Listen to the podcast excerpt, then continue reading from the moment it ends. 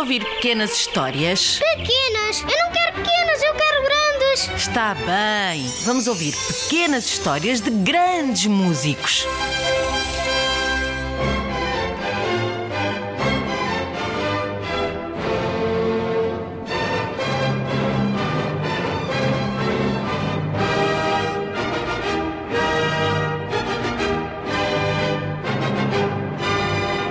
Brahms não foi só um pianista fabuloso. Ficou na história também como maestro, compositor, editor de música.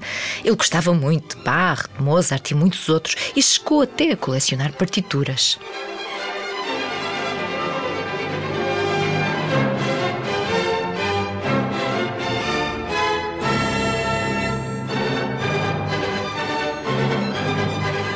Conta-se que quando tinha seis anos e não sabia escrever música, inventou uma escrita especial para registar no papel as suas melodias. Aos 10 anos, Brahms deu o seu primeiro concerto, também porque precisava de ganhar mais dinheiro para continuar a estudar. Apesar de adorar tocar, à medida que ia crescendo, Brahms também queria compor e fazia as suas tentativas em segredo e, e de manhãzinha muito cedo. Durante o dia, fins de semana e férias, fazia arranjos de marchas para sopros e durante a noite sentava-se ao piano nas tabernas. Nem a família nem os professores queriam que ele compusesse. Uns porque achavam que ele teria uma vida melhor se fosse pianista. Outros porque queriam brilhar enquanto mestres de um virtuoso intérprete. Só uma colega de piano é que desconfiou quando Brahms começou a compor a sua primeira sonata.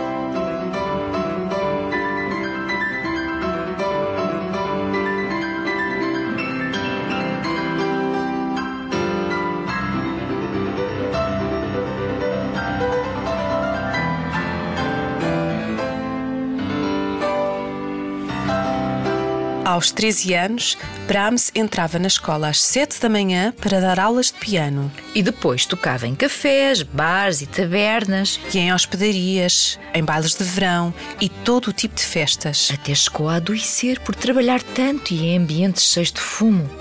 Para recuperar, teve que passar uma temporada no campo.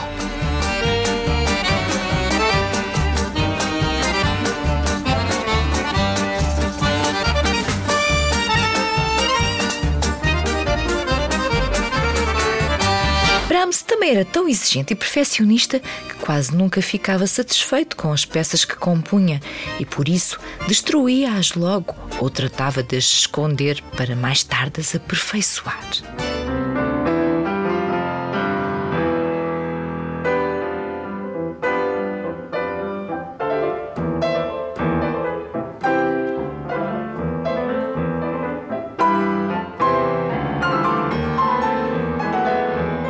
Brahms adorava tocar a quatro mãos.